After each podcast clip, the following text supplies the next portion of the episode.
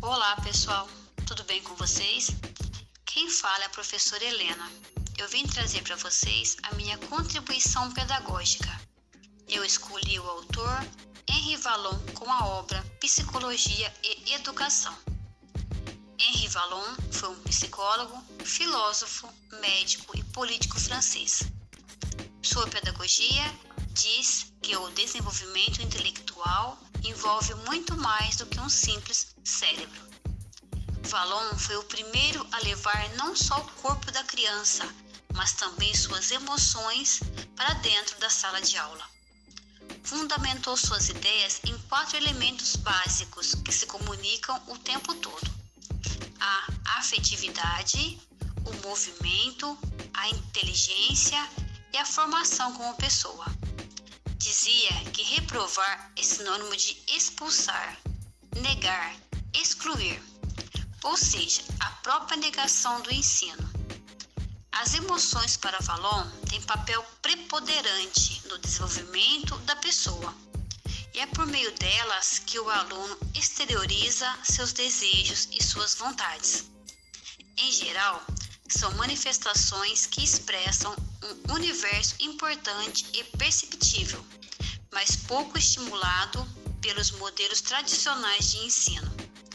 Ao estudar a criança, ele não coloca a inteligência como principal componente do desenvolvimento, mas defende que a vida psíquica é formada por três dimensões: motora, afetiva e cognitiva que coexistem e atuam de forma integrada. Que é conquistado em um plano atinge o outro mesmo que não se tenha consciência.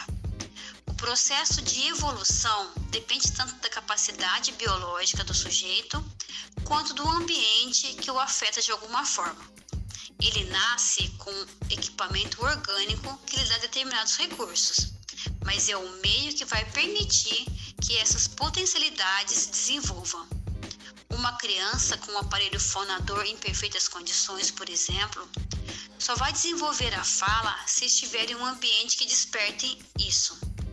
Mas falantes que possam ser imitados e outros mecanismos de aprendizagem. Pelo fato de ser mais visível, a emoção é tida por Valon como a forma mais expressiva de afetividade e ganha destaque dentro de suas obras. Ao observar as reações emotivas, ele encontra indicadores para analisar as estratégias usadas em sala de aula. Se o professor consegue entender o que ocorre quando o aluno está cansado ou desmotivado, por exemplo, é capaz de usar a informação a favor do conhecimento, controlando a situação. Não é possível falar em afetividade sem falar em emoção. Valon mostra que a afetividade está sempre presente em todos os momentos, movimento e circunstância de nossas ações, assim como o ato motor e a cognação. O espaço permite a aproximação ou retraimento em relação à sensação de bem-estar ou mal-estar. É importante saber o que a escola, a sala de aula, distribuição das carteiras e a organização do ambiente provoca nos alunos abraço ou repulsa, que implica diretamente no processo ensino-aprendizagem. Encerro por aqui, espero ter contribuído com vocês. Obrigada.